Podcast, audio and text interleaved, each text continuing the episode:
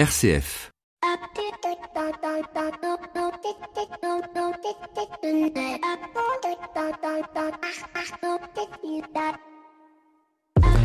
Bonjour à toutes et à tous. En ce début d'émission, j'aimerais vous partager cette réflexion de Donald Trump qui, de retour à la Maison Blanche en levant ostensiblement son masque, a cette phrase Ne nous laissons pas dicter nos vies par ce virus. Phrase provocatrice mais interpellante, car plus le temps avance, plus notre rapport au monde et aux autres est dicté par ce virus et j'entreaperçois la construction lente mais durable d'une société du tout sanitaire qui, au nom de la santé publique, dictera nos vies. Tu dois porter le masque ici, mais pas là. Tu peux embrasser ton partenaire, mais pas ta grand-mère.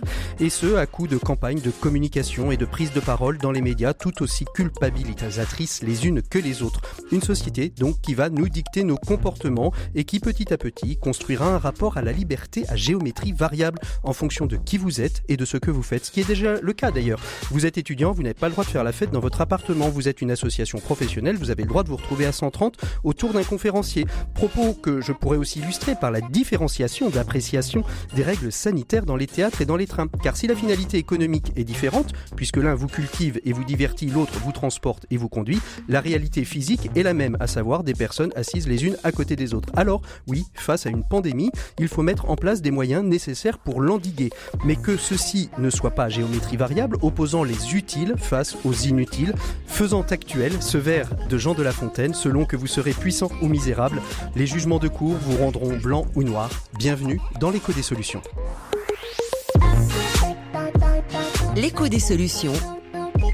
Patrick Longchamp. Voilà, bonjour à toutes et à tous. Cette semaine, nous allons aborder la question de la cybersécurité, une question qui, euh, vous allez me dire, est bien éloignée des préoccupations du moment, et pourtant elle est au cœur avec l'application Stop Covid et du travail à distance, puisque qui dit appli dit recueil de données, qui dit distance dit lien Internet et transfert de données. La question de la cybersécurité prend une place donc de plus en plus prégnante. Elle est au cœur des stratégies d'entreprise, mais pourquoi et comment doit-elle être mise en place? Est-ce que nous verrons dans notre dossier de cette semaine avec nos deux invité, Laurent Petit, qui est le RSSI. Alors ça, c'est du vocabulaire de, de technicien. C'est le responsable de la sécurité des systèmes d'information. En gros, c'est celui qui va protéger nos données chez RCF. Bonjour Laurent. Bonjour. Et puis à vos côtés, Laurent, depuis Lyon, Hicham Benassim de la société AgloSecure qui justement accompagne les entreprises dans la protection de leur système d'information. Bonjour Hicham. Bonjour. Merci beaucoup d'être avec nous. Vous êtes tous les deux confortablement installés dans nos studios lyonnais et nous vous retrouvons d'ici quelques minutes. Nous retrouverons tous nos chroniqueurs. Pierre Collignon qui au nom des EDC nous évoquera la question du télétravail et de son impact sur les organisations et sur les écoles et les collaborateurs. Maxime Dupont, lui, nous parlera du fossé de plus en plus grand entre les plus riches et les plus pauvres. Et puis cette semaine, ce sera aussi l'occasion d'ouvrir une nouvelle rubrique avec nos journalistes de solutions. Celui qui ouvre le bal, c'est Antonin Amado, rédacteur en chef des ASH, les actualités sociales hebdomadaire. Et enfin, 7 minutes pour changer le monde, avec qui nous parlerons de la PAC et de l'autre PAC, une proposition d'un collectif d'associations pour réformer la PAC d'une manière plus durable et plus soutenable. Mais tout de suite, on ouvre le bal avec notre invité éco de cette semaine. Il s'appelle Pascal Chaplon. Il est président adjoint des AGA, l'association des agents d'assurance, et on va parler du cyber-risque. L'invité éco, Patrick Longchamp. Voilà, Pascal Chaplon, bonjour. Bonjour. Vous êtes donc vice-président des AGA, l'association des agents d'assurance. Euh, aujourd'hui, on va parler de la cybersécurité. C'est une question hein, qui est au cœur. C'est des produits qu'aujourd'hui les assurances commencent à développer. Depuis combien de temps euh, les assurances s'intéressent-elles à cette question de la cybersécurité qui euh, arrive petit à petit dans les entreprises alors qu'avant elles étaient plutôt orientées sur des très gros groupes, voire peut-être même des États? Absolument. Euh, il faut se rappeler qu'en 2007, euh, l'Estonie a subi un, une énorme cyberattaque qui avait bloqué tous les secteurs publics et privés pendant deux semaines. Le pays donc était à l'arrêt. On va dire que depuis une douzaine d'années, les Américains sont très intéressés par la cybersécurité et en France, c'est un sujet qui est devenu un peu plus vulgarisé depuis euh, quatre ans à peu mmh. près. Donc ça veut dire qu'aujourd'hui, il faut pro produire des, euh, des contrats d'assurance spécifiques pour couvrir euh, ces risques qui peuvent toucher euh, les grosses entreprises, mais aussi les TPE, PME, et puis peut-être même maintenant aussi, peut-être aussi un peu les particuliers Complètement. On, peut, on peut citer deux événements. Aujourd'hui, quand on regarde les contrats cyber, on va se dire que 74% des entreprises de type TPE, PME ont subi une cyberattaque. Alors, en, s'en rendant compte ou, on ne s'en rend pas, compte. Et puis parallèlement à ça, 83% des entreprises estiment aujourd'hui ne pas être exposées à un acte malveillant. Euh, quand on parle des grandes entreprises, elles, elles sont euh, beaucoup plus euh, sensibilisées sur le sujet. Je vous rappelle que en 2018, le règlement général de protection des données a été mis en place. La fameuse RGPD hein, qui impacte aujourd'hui toutes les entreprises, petites ou grosses. Hein. Euh, parce qu'aujourd'hui, euh, on sait bien que les données sont des éléments de vie ou de mort des entreprises et qu'il faut protéger ces données. Alors, pour protéger ces données, ben, effectivement, il y a plusieurs, euh, plusieurs modalités. La cybersécurité se fait à plusieurs niveaux. Qu'est-ce qu'une cyberattaque? Une mhm. cyberattaque, c'est un acte, un acte de malveillance, bien sûr. il y en a cinq types. On va faire de l'hameçonnage, alors c'est tous des termes qui sont un peu barbares. Alors c'est technique et je pense qu'on on va on va éclaircir ça avec nos, nos deux invités hein, qui sont en studio euh, tout à l'heure. Mais euh, donc l'hameçonnage, hein, c'est quand on récupère votre votre site internet euh, par un, un, un mot de passe ou un miel, c'est ça, et, on peut accéder à vos données. Absorber des données par quelqu'un qui se passe pour une qui vous fait qui vous adresse un mail sous forme d'une personne de confiance, ça peut être mmh. l'administration, la banque, les impôts. vous avez les demandes de rançon qui sont aujourd'hui de plus en plus fréquentes dans les grosses entreprises. Euh, les attaques par déni de service, où là, on vous bloque complètement votre activité, ce qui vous rend euh, totalement inaccessible vos logiciels, vos sites internet, le sabotage, bien sûr. Donc là, c'est la destruction des systèmes informatiques et l'espionnage par point d'eau, qui lui euh, est la récupération de données ciblées sans que vous vous en rendiez compte sur le long terme. Donc, euh, ce sont toutes des joyeusetés qui, qui, qui, qui, de toute façon bloqueront à terme. Euh, Donc ça, ça c'est ça c'est gros, grosso modo les grands risques qui sont euh, qui sont euh, qui sont pris en, en, charge par ces nouveaux dispositifs assurantiels et, et, ça touche toutes les entreprises, hein, que ce soit de la PME au, à l'indépendant, j'ai envie de dire. Complètement, complètement. Pour vous donner une idée, l'indemnisation moyen, moyenne aujourd'hui d'un sinistre cyber euh, sur les entreprises qui sont assurées, on estime à 188 000 euros. Donc aujourd'hui, le risque est que si j'ai une cyberattaque, si je suis euh, euh, rançonné, hameçonné et, tout ce que vous venez de dire, le risque pour l'entreprise aujourd'hui financier, hein, pour pouvoir, c'est aux alentours de 150 000, 200 000 euros. Voilà. Quand on sait qu'aujourd'hui le chiffre moyen des TPE en France, c'est environ entre 380 et 400 000 ça représente 50% de son chiffre d'affaires. Alors comment, comment euh, parce que c'est des nouveaux risques, comment, euh, et très rapidement, parce qu'on arrive un peu au terme de cet échange, comment est-ce qu'aujourd'hui on forme aussi euh, les agents d'assurance à, être optimum dans leur, à la fois dans la manière dont ils vont proposer ces nouveaux produits, et puis de s'acculturer à cette question de, de, la cybersécurité qui, comme vous l'avez dit, est, finalement très technique, contrairement à d'autres risques comme, j'ai envie de dire, le vol ou, ou les accidents ou, ou les problématiques de droit social, par exemple. Ben, les agents généraux qui vont vouloir se positionner sur ce marché vont devoir faire des formations professionnelles euh, relativement poussées pour comprendre le risque déjà. Avant d'en pouvoir en proposer une solution, il faut déjà comprendre à quel euh, risque on s'expose. Donc il y a effectivement des formations professionnelles euh, d'expertise qui doivent être conduites par les agents généraux sur ce marché de façon à pouvoir échanger avec euh, les clients, avec les interlocuteurs dans les entreprises qui vont euh, gérer ces données, euh, éventuellement parler avec les, nos interlocuteurs clients sur les moyens mis en œuvre pour pouvoir protéger l'entreprise, parce que le contrat d'assurance est une hmm. chose, mais il y a un certain nombre de, de, modalités de prévention qui doivent être mises en place. Et qu'on verra, je pense, avec, avec nos invités, avec nos invités tout à l'heure. et puis, de temps en temps, peut-être sur certaines entreprises, simuler un crash test pour mhm. voir euh, par quel endroit le hacker peut entrer, sachant que euh, les pistes, comme on a pu l'évoquer, les pistes de, de, de, de, sabotage sont relativement euh, importantes mhm. et malheureusement souvent par le biais de la toile, puisque c'est très facile d'entrer dans une entreprise en envoyant un mail malveillant. Dernière question aujourd'hui, en pourcentage, est-ce qu'on sait combien il y a d'agents d'assurance qui sont formés, qui vont pouvoir proposer des, des contrats de, de protection contre les cyber-risques? Non, je peux pas. Je peux pas vous donner ce, ce chiffre-là. Par contre, je sais, euh, je peux vous donner qu'un seul chiffre, c'est que 5% des entreprises françaises sont aujourd'hui assurées. D'accord. Donc euh, ça, ça, laisse, ça laisse un marché relativement vaste encore pour pour euh, pour le marché assurantiel des, des risques cyber. Je conseille bien évidemment à mes confrères de, de vite se positionner sur ce marché parce que c'est un réel, euh, c'est une réelle utilité de pouvoir proposer des contrats cyber.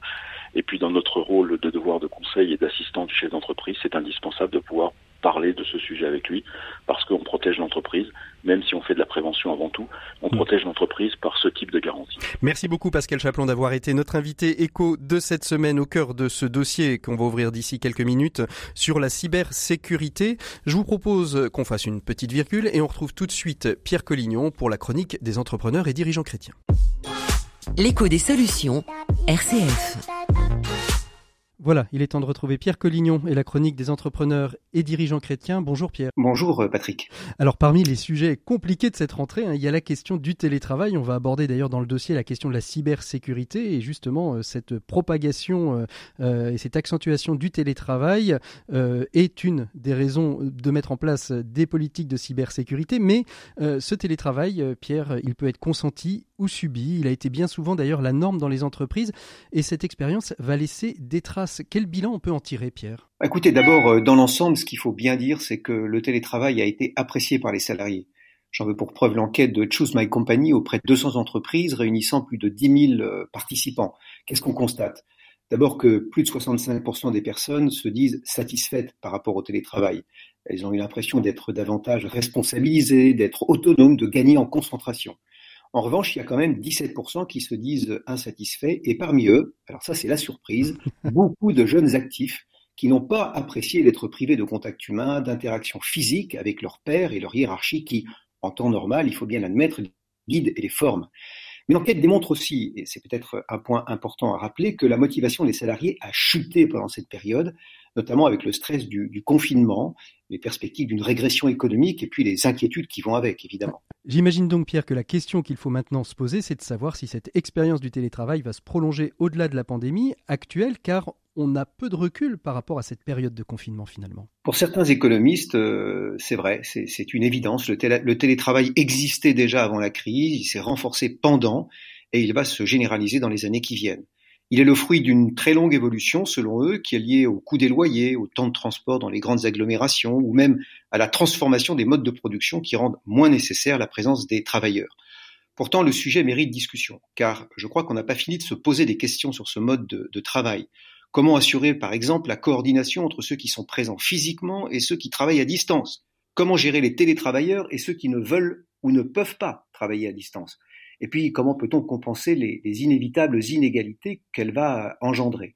On pense par exemple à un cadre qui travaille chez lui dans de bonnes conditions et à un ouvrier qui est obligé chaque jour de se rendre à son travail en respectant toutes les contraintes, hein, euh, les gestes barrières, les masques, etc. etc. Ah, et puis il y, a cette question aussi du collectif au travail qui se pose. Oui, il y a cette question du, collectif. Euh, la dimension collective du travail est, est essentielle.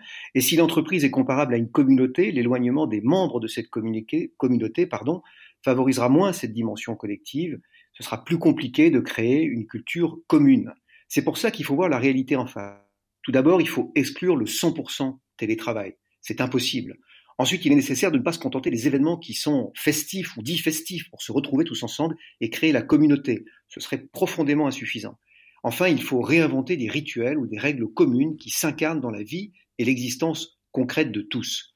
D'où le rôle majeur qu'auront à jouer les dirigeants qui devront prendre en compte cette réalité et accompagner cette transformation en redoublant d'attention et d'écoute. Pour y réfléchir, la nouvelle encyclique du pape François, Fratelli Tutti, est un excellent guide que tous les entrepreneurs devraient méditer. En nous exhortant à sortir de nous-mêmes pour trouver dans les autres un accroissement d'être, le pape nous encourage à nous ouvrir au prochain selon le dynamisme de la charité qui nous fait tendre vers la communion universelle à lire absolument. Je vois que vous l'avez déjà lu malgré euh, sa, sortie, bien que sa sortie soit toute récente. Merci beaucoup euh, Pierre Collignon, on se retrouve donc la semaine prochaine. Nous on fait, on fait une pause musicale et on se retrouve euh, tout de suite après avec nos invités. On parlera cybersécurité dans le dossier de l'écho des solutions.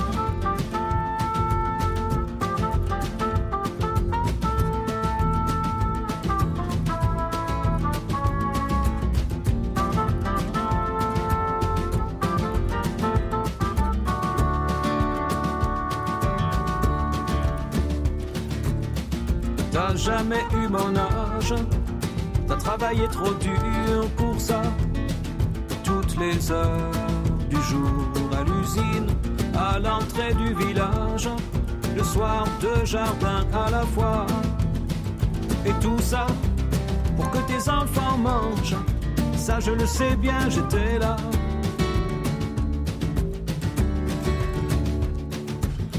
Ça en prenait du courage pour se lever à ces heures-là, bien avant le jour et partir dans le pas d'éclairage, à main nue sur le guidon froid.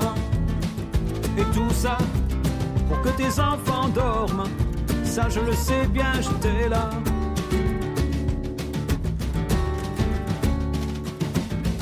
J'aurais voulu te ressembler, je le jure.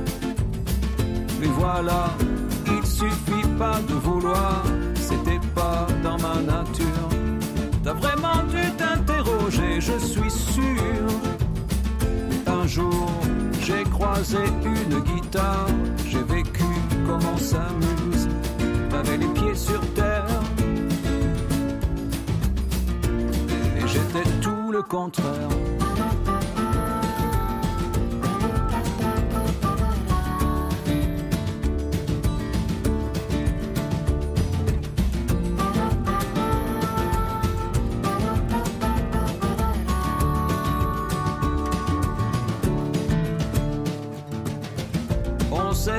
Je t'aime, on s'est pas serré dans les bras. Concernant l'amour, il fallait tout deviner nous-mêmes. On nous laissait grandir comme ça. Et tu vois, on a grandi quand même. Je le sais bien, j'étais là.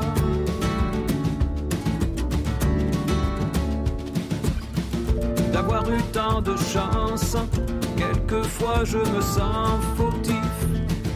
Je regarde autour. Ma maison est immense et mon jardin décoratif. Et je sais que depuis ton lointain au-delà, t'as gardé un œil sur moi.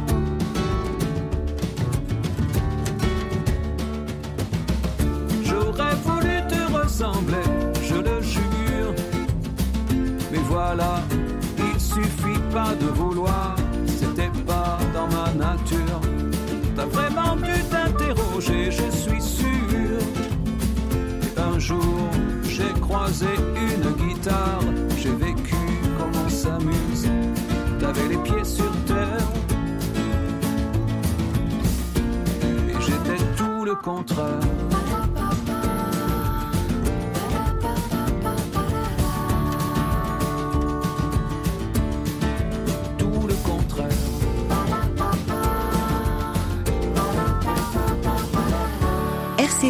Patrick Longchamp.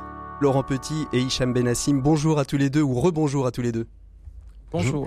Alors, merci. Donc, on va, on va parler de cybersécurité. On le voyait, c'est c'est presque au cœur euh, de, de, tout, de toutes nos chroniques et de toutes nos interventions.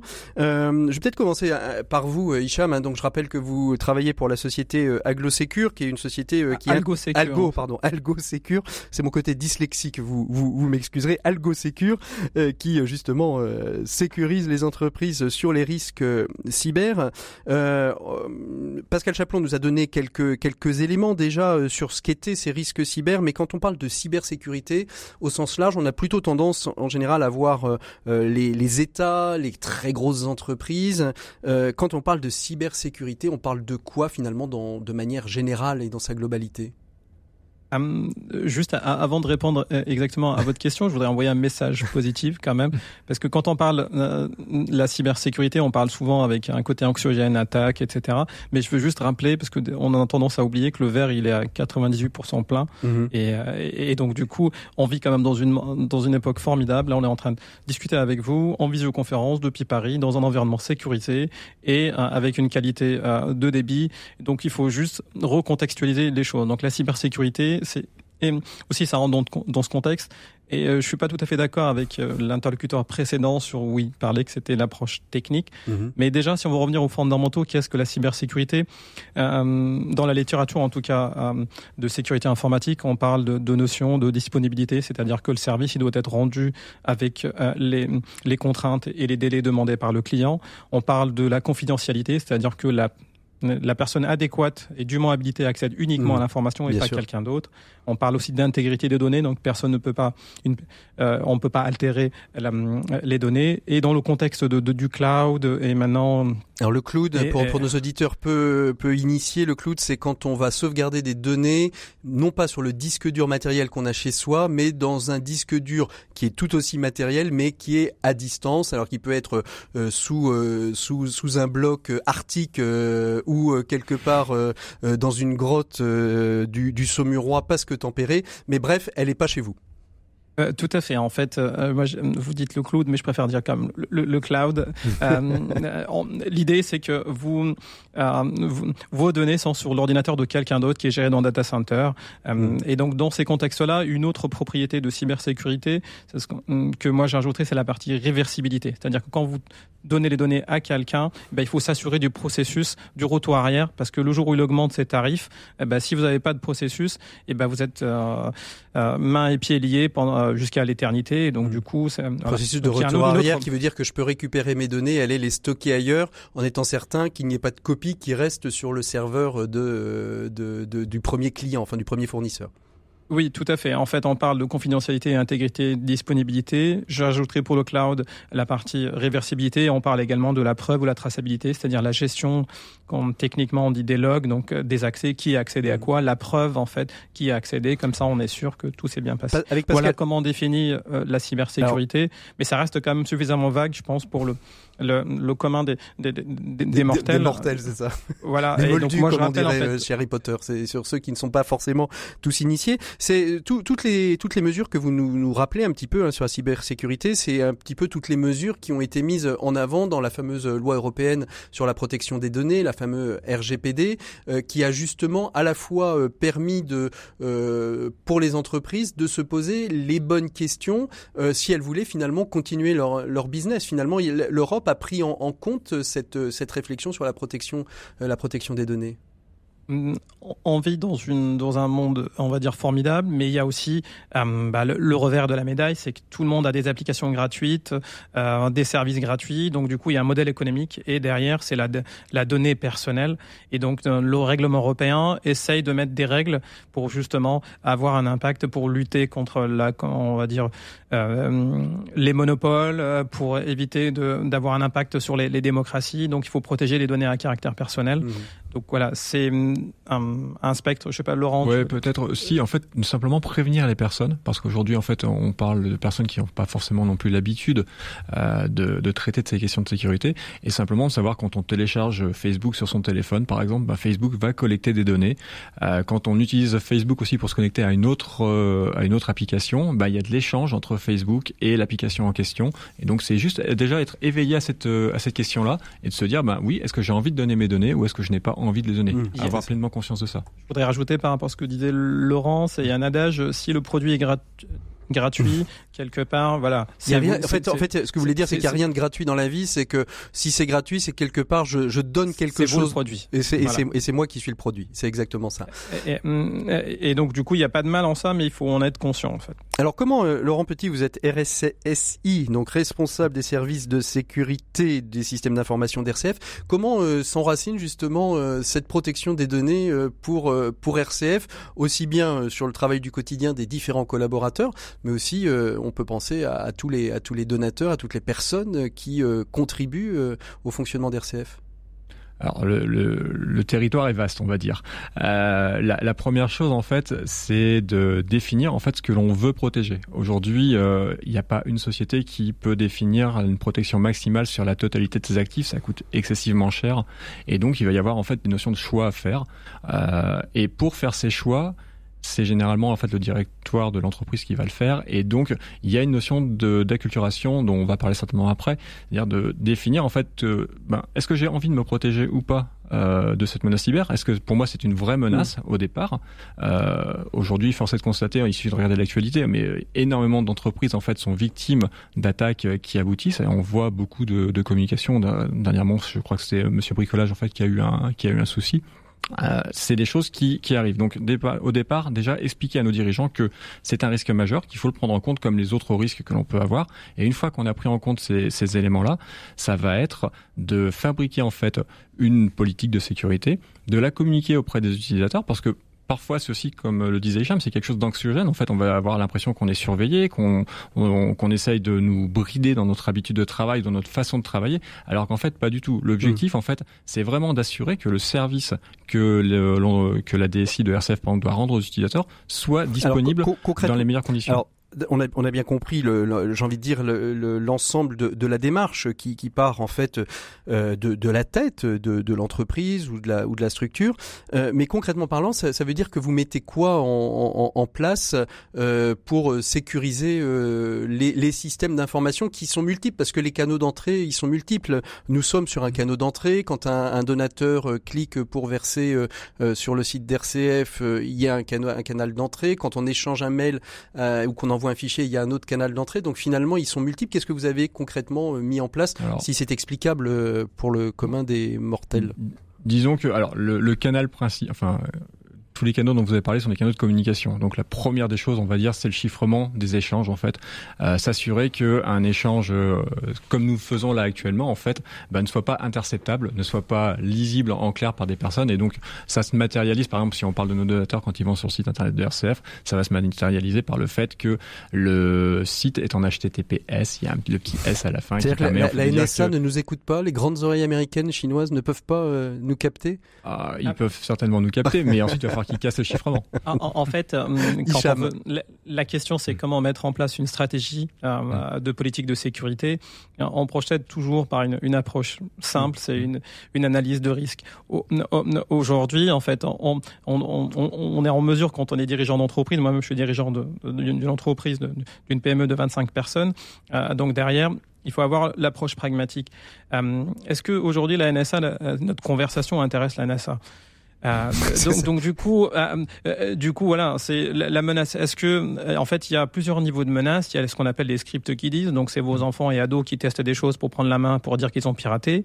Voilà, ça, c'est des menaces, on va dire assez assez, assez basiques. Il y a un employé mécontent, euh, bah, s'il accède à plein de données et que et que les, les données ne sont pas correctement en fait euh, gérées en interne, bah, potentiellement, bah, s'il fait une, euh, s'il est pas content ou s'il fait une, une opération, on va dire par erreur, malveillante ou, une, ou, ou par erreur, pas forcément de malveillante, mais des fois par erreur, un petit clic et puis il y a, vous avez vos données à l'extérieur et vous en êtes pas rendu compte. Ensuite, il y a, soyons honnêtes aussi, c'est dans il y a, il y a ce qu'on appelle l'intelligence économique. Si vous avez un savoir-faire derrière, bah voilà. Il y a le quatrième niveau. Voilà, le, le quatrième niveau, ce sont nos amis chinois, américains et russes et peu importe de la nationalité et, et, et martiens. Hmm. Euh, donc du coup, mais par contre là dans notre conversation aujourd'hui, on parle de, de, RCF. Je pense pas que nos amis euh, russes et, et martiens ne s'intéressent à notre conversation. Hmm. Euh, pareil pour la partie intelligence économique. Tous les éléments qu'on qu'on va échanger sont des éléments publics. Donc aujourd'hui, la seule menace que, dans notre contexte, c'est essentiellement euh, les scripts qui disent. Donc c'est un petit ado qui va dire bah tiens, je vais essayer d'effacer le site de RCF ou autre par rapport au contexte. Hmm. Donc du coup, il faut essayer à chaque fois. En fait, c'est relativement simple pour moi. En fait, c'est là où je voulais en venir. Le message, c'est que la cybersécurité. Tout à l'heure, l'interlocuteur précédent disait que c'était technique. En fait, c'est pas du tout que technique. On, emploie un jargon un peu compliqué, PPT, euh, People Process Techno. En VPN, fait, effectivement euh, patch euh, et autres et autres mots. et tout à fait. mais en, en fait, c'est l'adage du. D'abord, il faut, il faut bien former vos personnes et, et leur, tous les utilisateurs du système d'information dans un contexte d'entreprise. Là, je parle. Euh, ensuite, il y a, y, y a, des process. Des fois, c'est juste des procédures qui sont assez basiques hein, contre la lutte euh, fraude au virement. On en entend beaucoup parler. C'est quoi, les, quoi les, les, les, procédures euh, assez basiques? Parce que euh, moi, moi, j'entends. Euh, alors déjà, est-ce qu'il faut Vous avez dit, il faut pas être parano. Il y a 98% de belles choses qui se passent, et je suis d'accord. C'est un peu comme comme comme le virus Covid. Hein, il y a 99% qui en réchappent. Ben, il y a 1% où c'est problématique, et il faut trouver des solutions. Et avec des gestes barrières, bien évidemment, c'est encore mieux.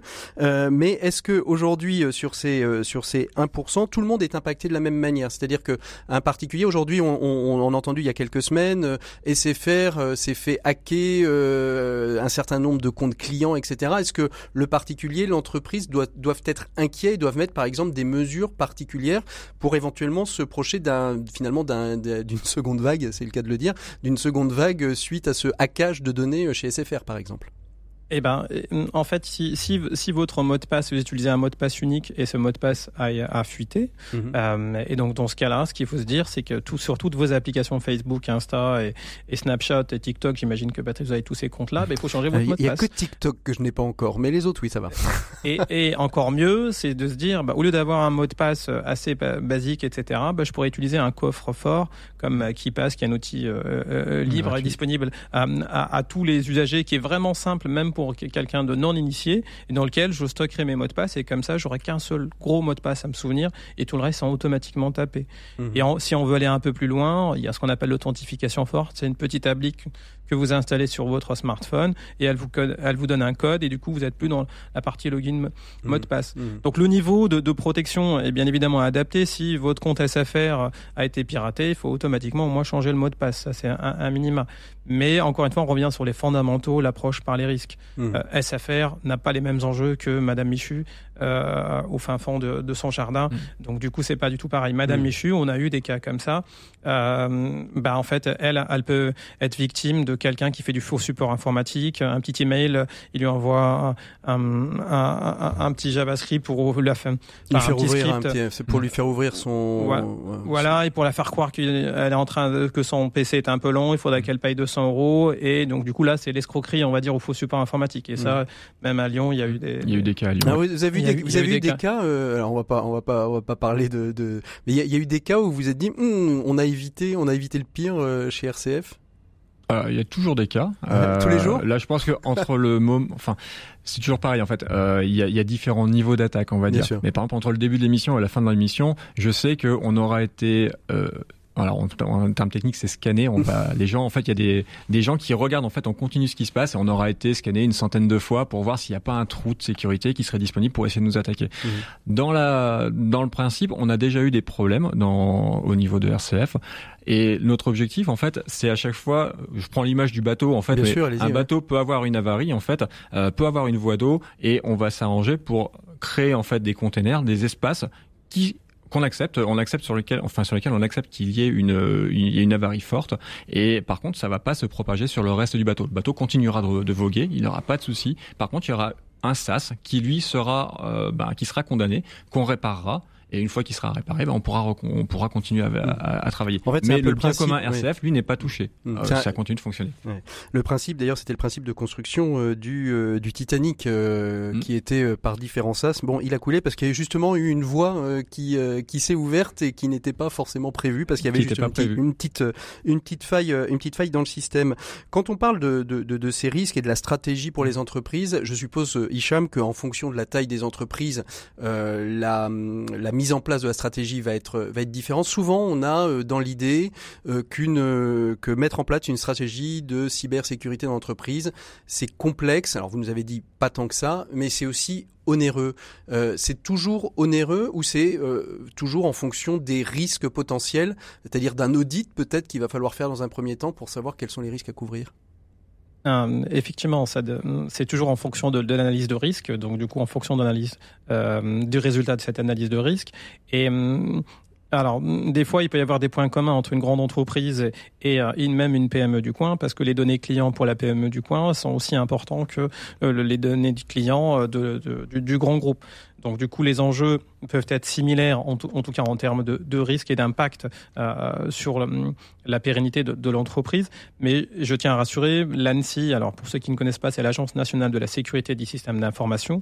Euh, donc en, gros, c'est l'agence qui dépend du Premier ministre, mais qui prêche toute la gouvernance cybersécurité en France. C'est un peu le CSA de l'informatique et des réseaux de sécurité. Si on, c'est pas forcément la même chose, mais en termes d'importance et de régulation euh, du secteur, c'est ça? En fait, c'est surtout, il prêche la bonne, bonne, parole, euh, cybersécurité. Il y a tout un corpus documentaire. Il y a ce qu'on appelle le guide d'hygiène de, de, la sécurité informatique. C'est euh, des, des, bonnes pratiques qui sont relativement simples. Euh, donc, du coup, parfois, simple, bien sûr, pour quelqu'un qui est dans l'IT, c'est quasiment du trivial, mais quelqu'un qui n'est pas dedans, bah, s'il demande à son administrateur du coin, bah, il est en mesure de lui dire, bah, OK, si on est conforme ou pas. Il y a aussi des, euh, je crois que des, pas mal de syndicats d'entreprises qui ont puis ont émis des petits guides encore plus allégés, parce que le, guide d'hygiène, c'était 42 mmh. règles, et la CPME, pour pas la citer, elle avait émis également 12 règles pour 12 règles et 12 bonnes pratiques d'hygiène informatique. Mais sincèrement, c'est pas du tout compliqué. Et tout à l'heure, il y avait l'approche assurantielle. Et euh, là où je voulais rebondir dessus, c'est que l'assurance, elle vous poser une dizaine de questions en fait avant de vous souscrire. Et en général, si vous répondez à la dizaine de questions, c'est que vous êtes vraiment très très bien. Donc avant de souscrire à l'assurance, demandez d'abord le questionnaire et vous allez voir si vous êtes bon ou pas. Mmh Donc ça, ça c'est un premier temps. Alors euh, vous vous parliez euh, vous parliez de, des, règles d'hygiène informatique, etc. Est-ce que la période de Covid 19, enfin du confinement et la période qu'on traverse encore aujourd'hui, mais la période du confinement a fait a fait émerger des questions finalement qui n'étaient pas euh, au cœur de la, préoccupation des entreprises pendant cette période. Ah. Oui, tout à fait. En fait, le, confinement, donc tous les accès télétravail euh, montaient en urgence parce qu'on a appris voilà le 13 au soir que le lendemain qu'il fallait euh, tout le monde soit en télétravail soit en télétravail. Donc il y a eu, il y a eu euh, plusieurs problématiques, notamment techniques, parce que bah, certaines entreprises avaient l'habitude d'avoir du télétravail, mais c'était 10% des salariés qui étaient en, télétravail, et là ils se retrouvent d'un coup à 100%, bah, les équipements n'ont pas tenu, euh, certains avaient des problèmes de, de, de lien, etc. Pour d'autres, ils n'avaient pas de laptop, donc il fallait que les, les, salariés partent avec leur tour le, le, soir. Euh, avec leur tour dans la voiture, c'est ça? Euh, ah exactement, ouais, on, a, on, a, beaucoup de, de, clients qui ont fait ça et pour moi c'était une bonne chose parce que au lieu de euh, c'est une bonne pratique parce qu'au moins la tour elle a la politique de sécurité système d'information. Au lieu d'autoriser euh, un accès depuis un PC euh, perso avec les ados qui jouent dessus etc bah, c'est quand même plus plus pertinent d'installer un VPN sur une station de travail même si elle est un peu lourde qu'il faut la porter dans le métro etc le, c'est quand même et effectivement donc là il y a une prise en compte de, de la cybersécurité dans tous les accès mmh. télétravail. euh, et, et, c'est à ce moment-là que d'ailleurs nous on avait audité euh, RCF pour savoir que si les accès de les accès en télétravail étaient conformes à l'état de l'art ou pas. C'est ça. Alors justement, euh, Laurent, qu'est-ce que qu'est-ce que le confinement a fait transformer chez RCF Parce que on a vu, hein, Melchior a fait toutes ses émissions mm. depuis depuis sa chambre ou de, depuis chez lui en tout cas. Je ne sais pas où il était dans, dans, dans la maison, mais en tout cas depuis depuis chez lui, d'autres d'autres collaborateurs plus administratifs ont travaillé depuis chez lui. Qu'est-ce que ça a obligé comme transformation et comme prise en compte des risques, euh, justement, peut-être qu'avec AlgoSecure, vous avez, euh, vous avez mis en place concrètement euh, à RCF, Laurent? Alors, avec AlgoSecure, en fait, on a justement, comme les nos, nos, collaborateurs ont dû travailler en fait depuis chez eux, on a déjà voulu s'assurer que le périmètre de, de, RCF était correctement protégé. Donc on a fait cet audit avec euh, AlgoSecure, ça nous a ramené beaucoup d'informations et euh, en fait on, on, était plutôt satisfait de se rendre compte que ce qui avait été mis en place jusqu'à présent était, euh, était bah, respecté, en, respecter les règles de l'art. Ensuite, par rapport à nos collaborateurs, ça leur a demandé aussi de changer un peu leur façon de leur façon de travailler. Ils ont été euh, super flexibles là-dessus et ça a été euh, pour nous une vraie euh, une vraie surprise. Tout le monde a mis y a mis du sien, tant du côté de la technique parce qu'en effet ça répondait à des problématiques techniques. Il fallait qu'on augmente le nombre de personnes qui pouvaient travailler à l'extérieur et c'était pas forcément prévu au départ, même si c'était dans les dans les tuyaux. Ça a aussi demandé à fabriquer de la radio en dehors des studios de la radio. Donc c'était aussi euh, d'autres contraintes euh, avec des contraintes de temps. Euh, il fallait que le son arrive dans les bonnes dans les bons délais. Donc c'était des choses qui n'étaient pas forcément évidentes à mettre en place, mais on s'en est globalement plutôt bien sorti. Et puis trouver les bons canaux de débit aussi, Laurent. C'est exactement ça. Et j'arrivais là-dessus. Là en fait, on s'est aussi rendu compte que finalement, dans notre analyse de risque, un élément qu'on n'avait pas forcément vraiment pris en compte, c'était la notion de connexion Internet du collaborateur. Euh, on fait, on avait fait beaucoup de choses sur nos connexions internet au niveau des, des, locaux RCF. On avait fait des mises en place plein de choses pour que ça fonctionne correctement. On avait des bornes euh, mobiles en fait pour que les gens puissent se déplacer pour les opérations extérieures, etc., etc. Par contre, un élément qu'on n'avait pas forcément prévu, c'est que si on devait confiner les gens à travailler chez eux, ben il faut qu'ils aient accès à internet de qualité suffisante, on va dire. Et euh, c'est vrai qu'il y a eu des moments où c'était un petit peu compliqué. Donc euh, c'est un des points sur lesquels on, on réfléchit aujourd'hui pour mmh. essayer d'améliorer les choses. Est-ce que, est -ce, que ça, veut dire aussi que pour RCF, finalement, ce temps du confinement, cette obligation de réfléchir le, le distanciel il va, va, euh, va peut-être permettre aussi de l'innovation, de l'agilité pour peut-être être plus mobile et, et, finalement pouvoir produire de la radio en dehors des studios et être plus dans les territoires. Alors il y a déjà les locales bien évidemment, mais peut-être aller plus à la rencontre sur tel salon, sur tel grand événement, et pouvoir installer euh, un studio rapidement là où finalement jusque-là c'était toujours un peu compliqué. Il fallait la ligne numérique, fallait le machin, la 4G, enfin bref, c'était toujours un, un, bins quoi. Complètement. Et c'est du vécu, Euh, de mon côté. c'est- c'est- oui, tout, tout le monde, je crois, a connu ça malheureusement. Euh, en effet, ça a complètement accéléré les choses. On était déjà dans cette démarche-là. RCF a- a- avait déjà présenté euh, différents outils euh, de, de dématérialisation de studio et euh, sur lesquels on est assez novateur. Donc ça, c'était plutôt, c'était intéressant. Ça a permis de poursuivre en fait, dans ce dans ce sens-là. Euh, maintenant, ça, ça a mis le, le doigt sur la principale menace qu'il va falloir qu'on couvre, c'est le, le, le télécom, la connexion Internet. Il faut qu'on puisse s'assurer que la connexion Internet fonctionne correctement parce que on sera complètement tributaire de ça là en fait. Euh, que ce soit pour du télétravail, que ce soit pour du, tra- du travail en opération extérieure, des choses comme ça, le nerf de la guerre, ce sera le télécom. Le nez de la guerre, ce sera donc le, le, le télécom, et ça, je crois qu'on est, on est tous d'accord pour le dire, parce qu'il y a de plus en plus de données euh, qui sont, euh, euh, qui sont stockées ailleurs. Ça va être aussi une question. Euh, alors, c'est pas l'objet, et je pense qu'on fera une émission sur cette question. On en a fait une il y a quelques années euh, déjà, mais sur la question de l'écologie du digital, parce que c'est une vraie question aujourd'hui hein, de savoir euh, est-ce que euh, ce, cette, euh, cette, euh, ce digital qui se, ces systèmes d'information qui se démultiplient, euh, comment est-ce qu'ils peuvent être aussi au service, euh, euh, au service de, de, la planète. Hicham, une, question euh, qui est, qui est, qui est importante aujourd'hui. Vous parliez euh, des mots de passe, euh, des, c'est le premier, finalement, c'est peut-être la première clé à avoir. Et je pense, alors pas forcément aux entreprises, mais là, je pense plutôt aux particuliers qui peuvent eux aussi être subir des cyberattaques. Alors, quelques clés assez simples, en fait, en tant qu'utilisateur du système d'information. Donc là, ça inclut effectivement les particuliers, mais les personnes dans les entreprises. C'est déjà de s'assurer que les mises à jour de votre système d'exploitation sont faites. En général, c'est, par exemple, je prends le- cas de Microsoft, qui est quand même le cas le plus répandu. Bah, Microsoft sort euh, les euh, Tuesday patch euh, tous les seconds mardis du mois. Il y a une liste de patchs. Donc, Donc c'est ça qu'on voit arriver, euh, qu'on voit arriver dans un ordinateur. Il y a une, config- une nouvelle configuration de sécurité qui a été euh, euh, envoyée par. Alors comment on peut être sûr aussi que ce que nous envoie Microsoft, euh, c'est pas euh, c'est pas de l'obsolescence programmée, vous savez. C'est alors ils le diront jamais, mais euh, qui nous envoie des petits programmes pour ralentir les, les machines, euh, pour euh, nous obliger à consommer quelque chose de nouveau? Oh, bah, je, je pense que je ne rentrerai pas dans, dans, dans ce débat euh, euh, complotiste contre Microsoft. Non, parce que Euh, moi j'entends j'entends des gens dire je ne les télécharge pas parce qu'en fait euh, euh, et alors finalement il, il, il faut les télécharger si j'en- j'entends bien parce que quelque part ça apporte des des patchs de sécurité euh, complémentaires à, à notre ordinateur et d'aucuns disent bah, non j'y vais pas parce que finalement ça va ralentir ma machine. Laurent, je vous Si je peux peut-être Ouais. faire juste une, une remarque, en fait, c'est quand vous achetez un, un véhicule, vous achetez une voiture, euh, vous faites des révisions régulières, euh, vous changez certaines pièces, vous les mettez à jour ces pièces-là, vous changez Mhm. vos plaquettes régulièrement parce que, ben, au bout d'un moment, elles vont s'user. Votre système d'exploitation, quand il sort, il est très bien, il est parfait. Et puis, en évoluant, on va se rendre compte qu'il n'était pas si parfait que ça, qu'il y a des petits, euh, des petites failles à corriger, des choses comme ça. Et donc, les patchs sont, ce qu'on appelle les patchs, les, les petits logiciels que Microsoft vous renvoie en fait régulièrement, sont là pour corriger ces éléments-là et pour vous protéger. Donc euh, il n'y a pas de débat à avoir là-dessus. Euh, pour du particulier, du grand public, dès que ça sort, il faut les appliquer. En fait, en général, c'est impliqué, euh, c'est appliqué à l'insu du, du plein gré du grand public non averti. Euh, c'est déjà pas mal. Mais et au-delà des, des patchs Microsoft qui s'appliquent quasi automatiquement, il y a les patchs des navigateurs, parce qu'aujourd'hui, on utilise tous un navigateur pour justement naviguer ou surfer sur le web. Il faut s'assurer qu'on a un navigateur à jour. Euh, donc voilà, ce genre de choses. On utilise euh, des logiciels comme Acrobat ou autre pour lire des PDF. Donc il faut que Mm. ces logiciels-là soient à jour. Donc effectivement, il y a le système d'exploitation, mais il y a tout l'écosystème. tout l'écosystème qui est à Voilà. mettre à jour régulièrement.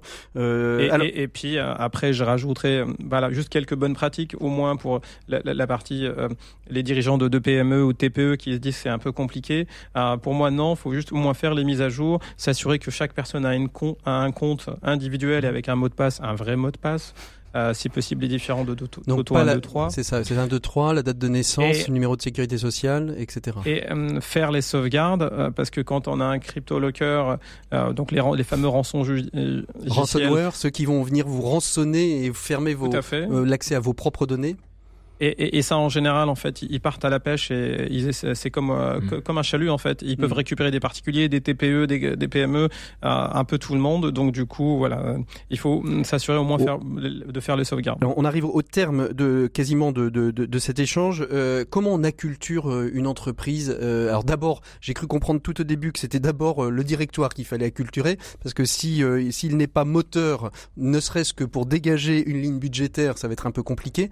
Donc ça, bon, voilà, comment on acculture les gens à cette question de la cybersécurité Alors, en faisant des émissions, bien évidemment, comme celle-ci, mais euh, après, en l'entreprise, une fois qu'on lance des procédures, comme, comment, c'est peut-être Laurent, vous pouvez peut-être nous en dire un peu plus euh, chez RCF, comment vous faites, comment vous acculturez les collaborateurs à, à, cette question et à l'attention qu'ils doivent porter euh, à la sécurité de, leur, de leurs informations et de leurs données? Alors aujourd'hui, on a plusieurs actions. On a une action en fait mensuelle qui est une revue de presse où on, on va parler de façon simplifiée en fait des, euh, des événements qui se sont passés en fait autour de la cybersécurité de façon générale, mais aussi au niveau de RCF, donc des incidents qu'on a pu avoir ou des choses comme ça, comment les projets évoluent.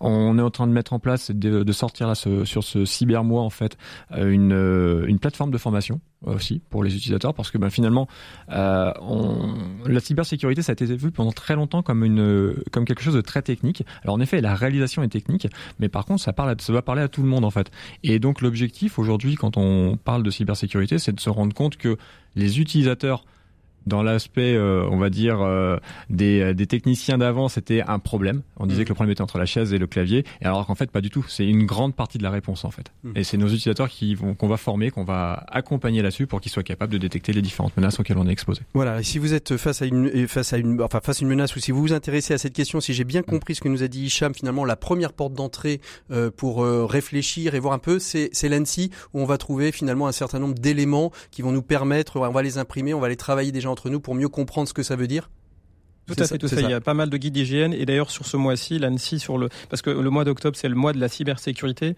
et donc il y a pas mal de, de corpus documentaires, de vulgarisation sur euh, sur la, les bonnes pratiques à, à, mettre en œuvre dans son système d'information et j'encourage en fait toutes les personnes à aller sur le site de l'ANSI effectivement. Il y a aussi cybermalveillance qui existe pour le grand public, qui est très très bien fait avec euh, énormément de documents euh, très très simples d'accès. Il y a absolument rien de technique et ça donne des exemples très très très très simples. Et puis ce, ce, la semaine prochaine Hein, ce sera aussi euh, le grand, les grandes assises de la cybersécurité. Vous aurez peut-être des échos euh, dans les médias, peut-être même sur RCF, j'en sais rien. Peut-être qu'on fera, on fera un petit focus sur ces questions-là. Je crois que c'est le ransomware qui est au cœur, euh, au cœur de, de, de, de, ces assises, Laurent, c'est ça? Cette année, enfin, en tout cas sur le cybermois, oui, c'est, on, parle beaucoup de, de, de rançon JCL, mais parce que c'est l'actualité. Effectivement, il y a pas mal aussi de, de, de, grandes métropoles, etc., qui ont eu des, des attaques et, et, donc du coup avec un, un fameux euh, petit virus qui écoute mm. les données en fait, qui essaie de voler les, les logins mot de passe des utilisateurs. Et donc, il s'est bien répandu dans pas mal d'administrations. Merci beaucoup, merci beaucoup euh, Hicham euh, Ben Saïd. Vous êtes donc euh, le dirigeant fondateur d'Algo Secure, hein, c'est ça. Si on veut, on peut dire aux entreprises, hein, si vous avez un besoin, bah, vous pouvez aller sur votre, on peut aller sur votre site internet. Merci beaucoup Laurent Petit. On sait qu'avec vous, RCF est bien protégé, nos dons aussi et nos donateurs aussi. Donc tout va pour le mieux dans le meilleur des mondes possibles. Nous on fait une petite virgule et on part retrouver Maxime Dupont et sa chronique L'écho des solutions, les experts. Et ça y est, on l'attendait, il s'agit de Maxime Dupont et sa chronique expert. Bonjour Maxime. Bonjour Patrick. Alors aujourd'hui, dans votre chronique expert, euh, vous allez vous intéresser et vous, avez et vous allez la consacrer aux écarts de revenus. Oui, Patrick, vous avez sûrement été saisi comme moi par la publication hier concomitante de deux nouvelles insensées.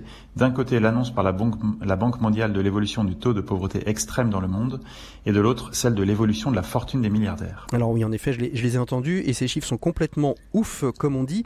Pouvez-vous nous les redonner, Maxime, pour bien euh, asseoir eh bien, cette côté, différence?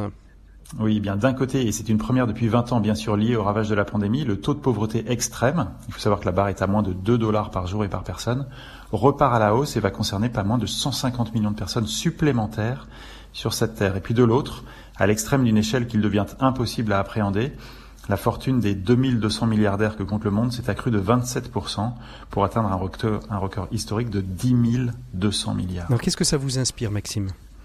Eh bien, passer la sidération et la colère devant ce système devenu fou, qui profite autant à si peu et si peu à autant, et qui permet, sans que cela ne semble faire l'objet d'aucune remise en cause systémique, de faire coexister au sein d'une même humanité des écarts de revenus de 1 à des millions. Et puis, pour me recentrer sur la vie en entreprise, qui est la petite expertise sur laquelle vous me faites intervenir, j'ai eu envie de me reposer la question de la juste échelle des salaires au sein d'une société. Alors, quel élément avons-nous sur ce sujet, Maxime, et que vous pouvez nous apporter? Alors, oui, accrochez-vous bien à votre chaise, Patrick. Le banquier JP Morgan, oui, oui, il y a un siècle et demi, disait que l'écart maximal qu'une société devait accepter au sein d'une même entreprise était de 1 à 20. Il y a bientôt un siècle, Henry Ford estimait que 1 à 40 était convenable et qu'au-delà, le risque pour l'entreprise de perdre ses plus bas salaires devenait trop important. Et en fait, cet écart maximal, c'était la réalité, une réalité qui est euh, restée raisonnable jusque dans les années 70, aux alentours de 1 à 50. Et c'est ensuite que ce taux a complètement explosé sous les effets combinés de la financiarisation du monde et, passez-moi l'expression, de la libération, de la libéralisation. Et aujourd'hui Aujourd'hui, la réalité des faits est que ce rapport grimpe au sein d'une même entreprise à plusieurs centaines, oui, de 1 à plusieurs centaines au sein d'une même entreprise. La situation est plus grave aux États-Unis qu'en France, plus critique dans les entreprises privées que publiques, sur lesquelles on a d'ailleurs légiféré en France, mais le monde occidental dans son ensemble et la civilisation européenne, qui est pourtant la plus ambitieuse en matière de contrat social collectif, n'échappe pas du tout à cette réalité qui est que nous acceptons collectivement qu'une vie d'homme, de femme vaille dans ce système des centaines, des milliers de fois moins que celle d'un autre, autre homme ou d'une autre femme. Allez, puis pour conclure, Maxime, qu'est-ce qu'on peut dire? Ben, je suis comme vous complètement démuni. Alors, je regarde avec tendresse la votation suisse qui avait été proposée en 2013 et qui avait proposé que le salaire le plus élevé ne puisse être plus de 12 fois supérieur au salaire le plus bas dans une entreprise. votation qui avait été refusée à 65%. Étonnant. Et avant d'espérer que le monde retrouve, retrouve ses esprits, parce que cela tient désormais plus de l'espérance que de l'espoir, et cela prendra sans doute des générations entières, je continue à guetter les premiers signes que les entreprises, dans les missions sociétales qu'elles prennent de plus en plus à cœur et qu'elles se donnent, mettent un jour ce sujet de l'écart de revenus au sein d'une même entreprise à l'ordre du jour. Et oui, ça revient à notre sujet avec Pascal Demurger. L'entreprise doit-elle être politique ou non? Euh, Nous, on retrouve. Merci beaucoup, Maxime, pour cette chronique. On vous retrouve la, semaine prochaine. Nous, on retrouve tout de suite une nouvelle chronique. Chaque semaine vont se succéder à notre antenne les journalistes de solutions que vous retrouvez dans le Presse Club. On ouvre euh, le bal avec Antonin Amado, rédacteur en chef des ASH, les actualités sociales hebdomadaires. Vous êtes avec nous. Bonjour, Antonin. Bonjour, Patrick. Bonjour à tous. Et aujourd'hui, Antonin, vous vous êtes intéressé à un projet européen pour aider les travailleurs sociaux à mieux gérer leur stress. Dites-nous en plus, Antonin. Oui, Patrick, vous le savez, les travailleurs sociaux sont parfois confrontés à des chocs culturels avec les personnes dont ils doivent prendre soin. C'est particulièrement vrai avec les populations immigrées qu'ils accompagnent. Dans le cadre d'un projet européen, l'association Élan interculturel et l'Institut régional du travail social de Paris-Île-de-France ont mis sur pied une palette d'outils pédagogiques pour les aider à développer des comportements résilients. Financé par la Commission européenne, ce programme est né d'un constat, celui établi par l'association Élan interculturel qui forme les travailleurs sociaux à mieux accompagner les personnes immigrées.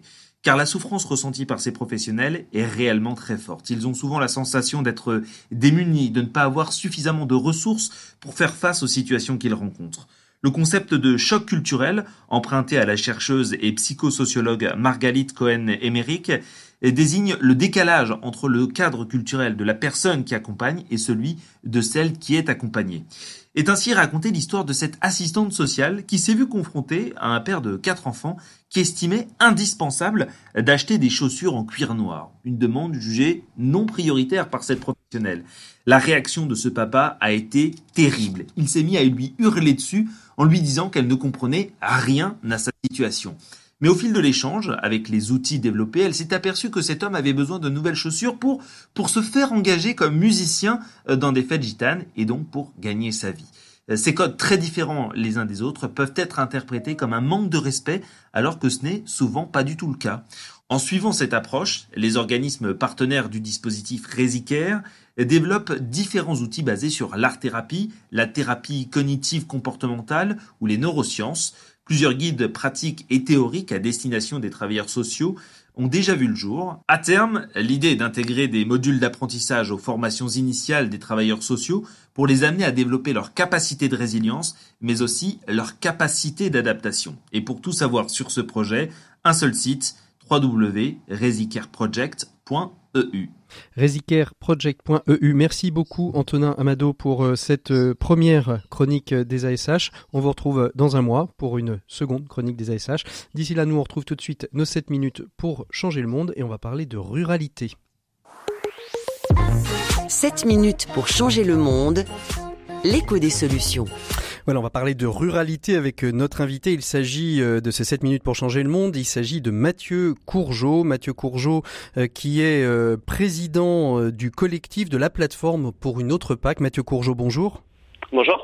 Alors, euh, j'ai envie de vous faire réagir. Euh, on enregistre euh, l'émission à quelques 24 heures après l'annonce du prix Nobel de la paix qui a été qui a été donné au programme alimentaire mondial de l'ONU. Finalement, pour ce que vous défendez, on en parlera tout de suite après d'une autre PAC, c'est plutôt c'est plutôt un, un bon signe, un signe positif pour vous.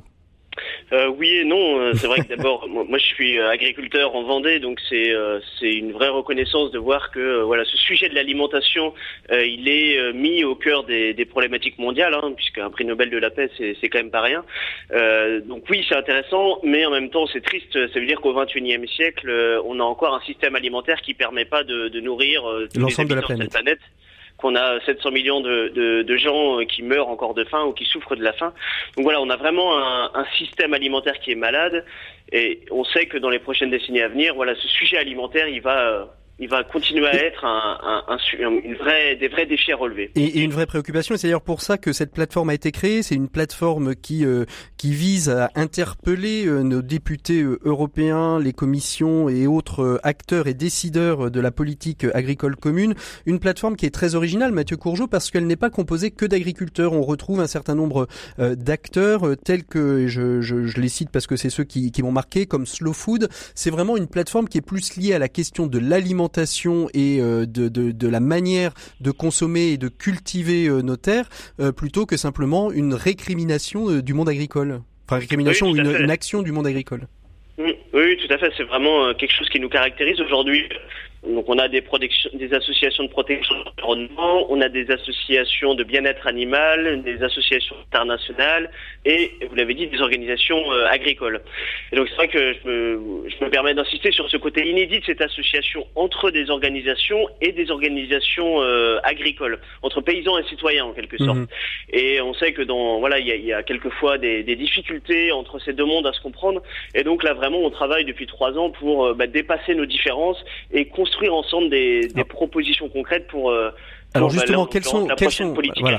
Alors quelles sont ces propositions concrètes que, que vous faites Et puis très très rapidement, parce qu'il nous reste peu de temps, mais d'abord quel est, quel est le risque de, de cette euh, nouvelle euh, de cette nouvelle négociation de la PAC pour vous Et quelles sont les mesures que vous proposez et que vous souhaiteriez voir mettre en œuvre mmh. Alors, ce qu'il faut savoir, c'est que la PAC, donc c'est une politique européenne, qui est la seule, c'est le seul secteur économique qui est aujourd'hui euh, complètement géré au niveau européen. Donc, c'est un tiers du budget européen, la PAC. Donc, c'est vraiment euh, quelque chose de très important et qui a un impact direct sur notre quotidien, hein, à la fois sur notre alimentation, sur le revenu des agriculteurs, sur les paysages, la biodiversité, etc., etc. Donc, aujourd'hui, ce qu'on constate, c'est que nous, le constat qu'on fait, c'est que ça fonctionne pas, euh, qu'on est dans une logique aujourd'hui simplement de distribution de, des aides et pas dans une logique de projet. Donc, nous, vraiment, l'urgence qu'on définit, c'est de redonner du sens, redonner du sens pour redonner du revenu aux paysans, parce que ça, ça nous semble essentiel.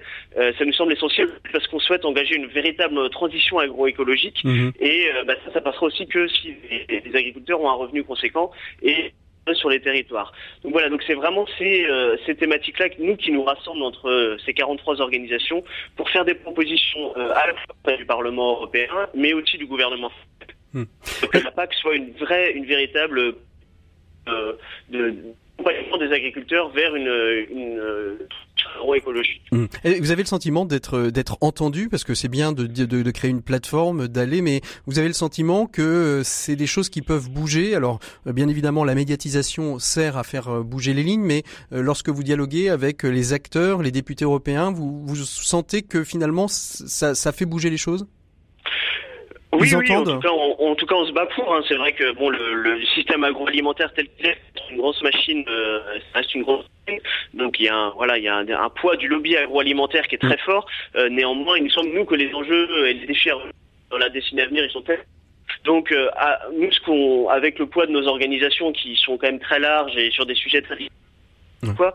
Après, ce qu'on on, fait un groupe. Mm auprès de nos concitoyens. Mathieu Courgeot, la, la, la communication est, est, de plus en plus difficile, mais on a, on a bien, on a bien compris, on a bien entendu euh, que, que l'ensemble de ces, de ces associations avec leur poids propre allaient peut-être pouvoir faire bouger les choses et qu'en tout cas que c'était votre espérance. Merci beaucoup d'avoir été notre invité de ces 7 minutes pour changer le monde. Merci à toutes et à tous d'avoir été à l'écoute de l'écho des solutions. On se retrouve nous la semaine prochaine. Au revoir à Laurent et à Hicham. Merci d'avoir été présents avec nous. On se retrouve sur les plateformes de podcast sur rcf.fr bien évidemment. Allez, à bientôt. Au revoir. Bon week-end à toutes et à tous.